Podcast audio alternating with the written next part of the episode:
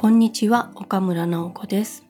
仕事のこと趣味のことちょっといいことをゆるりと語るゆる音です。今日はデフォルト顔についてお話ししたいと思います。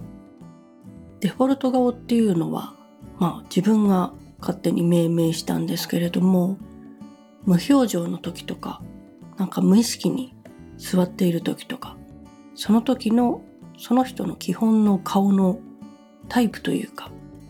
傾向がどっちかっていうお話です。例えば何もしてなくてもなんかちょっと怒った風に見えちゃう怒り顔の人もいれば何もしてないんだけれどもずっとニコニコしている笑い顔の人もいれば両方いると思うんですね。で私はもう典型的なというか前者の怒り顔タイプで何にもしてないでただ普通にぼーっと座ってるだけでも怒ってるんですかって聞かれちゃうような顔なんですね。もうこれは多分子供の時にその人がどういう風な気持ちで過ごしてる時間が多かったのかっていうことに尽きると思うんですけれど。まあ私の場合はもう何でしょうね。とても周りに警戒心が強くて。なんかこうやられちゃいけないみたいな感覚がずっとあるような精神状態で多分小学校中学校行ったので基本的にあんまりこう笑ってられない状況というかずっと警戒してる顔っていうのが張り付いちゃってでまあデフォルトが怒り顔になっちゃってるんだと思うんですよ。でそれを気づいて直さなきゃいけないなっていうタイミングが就職の時でした。まあ、就職は無事にできたんですけれど営業職だったので、うん、営業職だと何かとこう口端を頑張ってあげていないと本当に怒った顔で不機嫌な状態にずっと見えるっていうのは、まあ、先輩からもよく言われていたしどうもなんか電話口でも話し方は丁寧なんだけれど声が笑ってないよねって言われることがあってうん自分では気づいてないけれども多分接した多くの人がそう思っちゃうくらいなんかこうトゲトゲした感じがあったんでしょうね。だからそのデフォルトで怒り顔みたいな怒ってる顔っていうのは克服するのは20代最初は随分大きな課題でした今もやっぱりお客さんのところに行く時は意識的に口端をこう上げるというか笑い顔まではいかないけれども怒ってないですよっていうニュートラルな状態にするのに少しパワーがいるような感じがします。うん、でもそれはもう何でしょうね。最低限のフラットな状態にするための努力みたいな感じでもともとまあ怒り顔の人はそこはちょっと努力しなきゃいけない場所なのかなと思います。逆のもうデフォルトが笑い顔の人に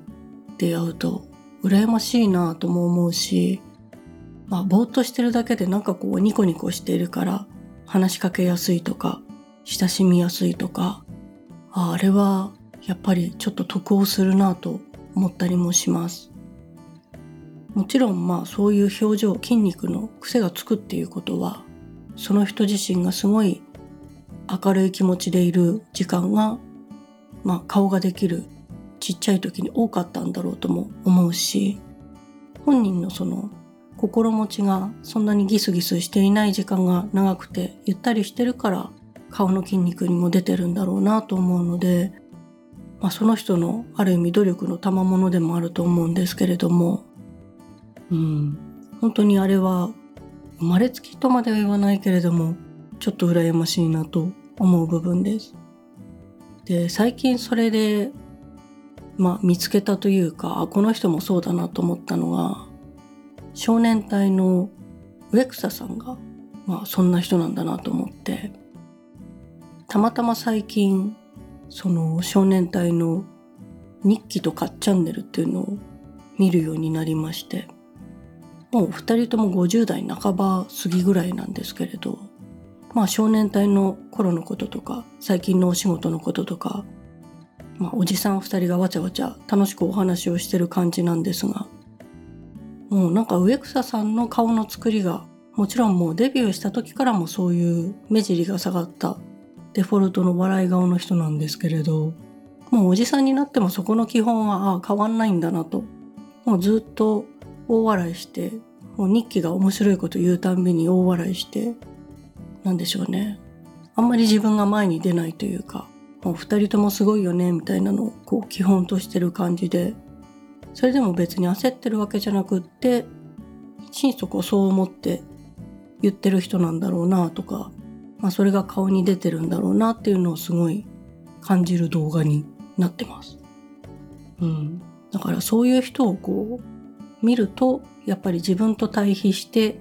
ああああしといた方が良かったんだなとかこれからもあっち向きに頑張ろうかなっていうのはちょっと思うようになりました。皆さんのデフォルト顔というのはどちらでしょうか？もし怒り顔の人だったら私の仲間だと思います。というわけで今日はデフォルトの顔についてお話をしました。皆さんにもいいことがありますように。